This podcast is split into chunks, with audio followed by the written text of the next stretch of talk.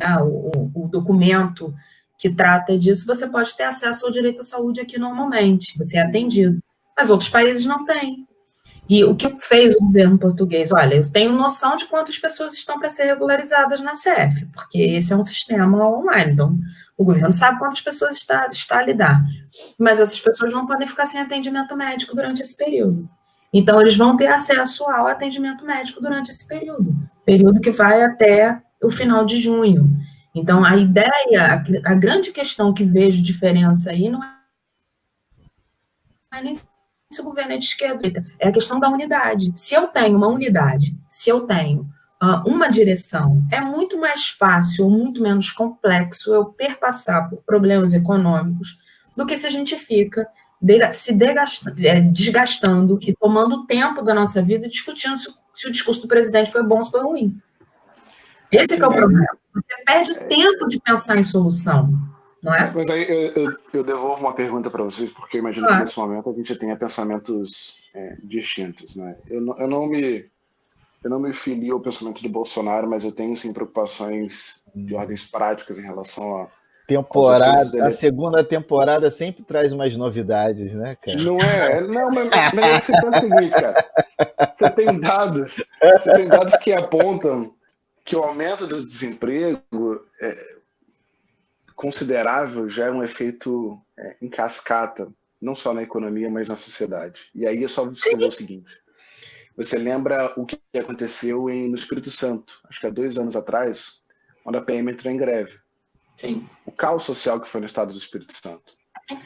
E aí você começa a ter um efeito em cascata, porque é o seguinte: a, a, a, a pergunta que eu vou devolver para vocês é o seguinte: vocês não acham que a diferença de tratamento em relação a Portugal não, não se dá em relação à diferença não só de história, não só histórica, estrutural, mas até mesmo de populacional? A gente está falando do Brasil, um país de tamanho continental, maior país da América Latina, 200 milhões de habitantes, é, vínhamos de processos fragmentados da democracia, então, recente impeachment, crise econômica, é, um governo de extrema-direita seguido anteriormente por um governo, um governo do Michel Temer um pouco centro, mas 16 anos de, de governo de esquerda.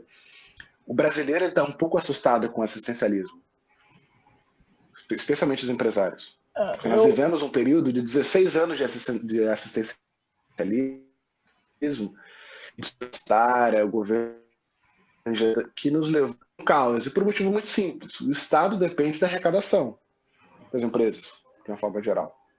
Então, se a gente começa, pouco a pouco, refrear esse processo de crescimento econômico ou de, de é, de alguma maneira espalhar a renda e o Estado começa a ser o único provedor é, ou mantenedor durante um certo período, a gente pode levar, sim, uma demora muito grande para se recuperar. Porque a crise hoje não é no Brasil. A crise hoje é mundial. E aí, em algum momento, as empresas, inclusive dos Estados Unidos, podem começar a ter um efeito em cascata no Brasil.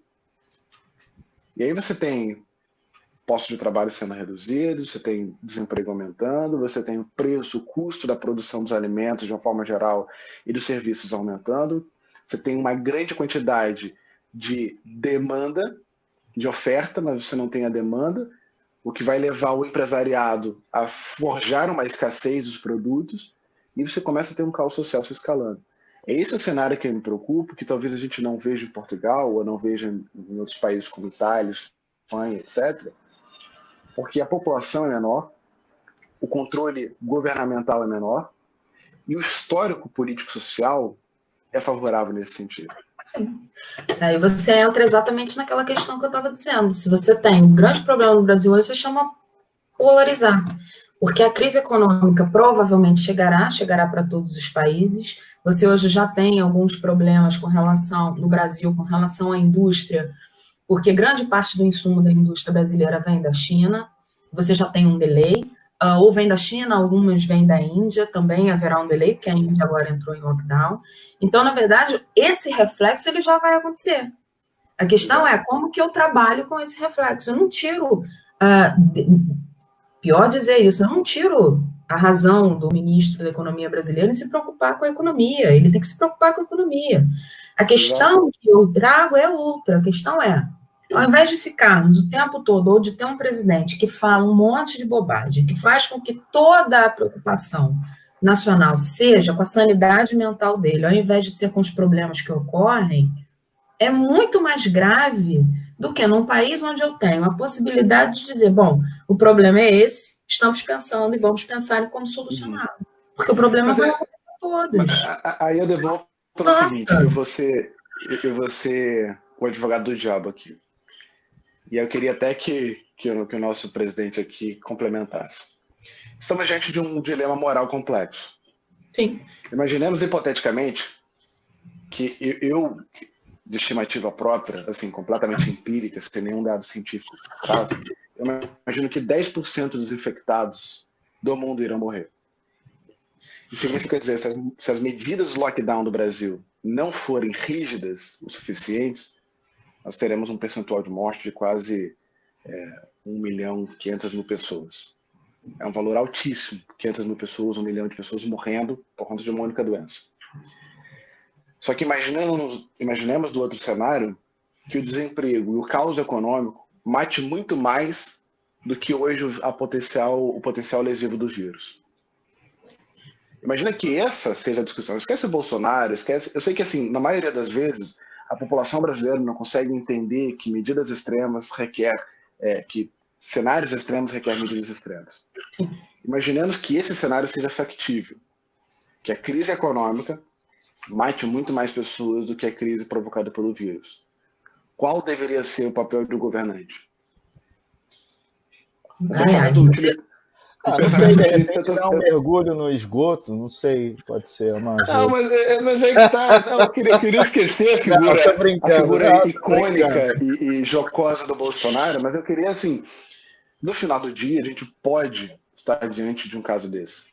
Não, eu, Sim. Eu, eu complexo penso no qual a assim. gente precisa ide- identificar, cara, eu vou ser utilitarista, então eu tenho que sacrificar cinco em detrimento de um, ou vou sacrificar um para salvar outros cinco. Eu, eu, eu penso o seguinte, acho que o caos ele gera inovação, gera possíveis soluções para defeitos passados.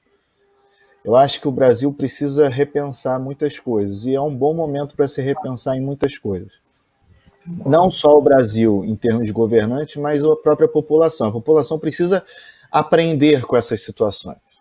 E quando eu falo aprender, é justamente o que você está falando, é a gente conversar, a gente pode brincar sobre o que o presidente fala, as idiotices e, e toda a sua Exato. é, equipe de governo, mas a gente tem que ter uma consciência do que está acontecendo realmente. O fato que Portugal é muito menor do que o Brasil. Um dia desse eu vi um mapa que eu achei muito interessante, que assim, as dimensões mundiais do Brasil, e cada estado foi. Eles pegaram cada estado e, e transformaram num país. E eu achei muito interessante. O, o Rio de Janeiro é Dinamarca, só por tamanho, fato, né? Uhum. Por quem dera que se fosse. Mas quem dera, seria o ideal. Mas, e aí eu pego um ponto. é, seria interessante se a população, por exemplo, pegasse isso, um exemplo bobo, pegasse esse mapa, pô, o Rio de Janeiro é do tamanho da Dinamarca. Cara, será que a gente não pode repensar o modelo aqui e, e- e seguir o caminho para, sei lá, atingir 10% do que é a Dinamarca? Eu acho que está faltando isso, entendeu? Eu acho que é um momento bom para a gente repensar. É, e, e acho que é o principal. Por exemplo, vou, vou aqui tocar num ponto que eu domino um pouco mais, é a questão da propriedade intelectual. É, eu conheço pesquisador, até divulguei para vocês, tem pessoas no Brasil que estão trabalhando, que já tem medicação, medicamento, é, possivelmente alguns lugares já tem até é, medicamento específico para a questão do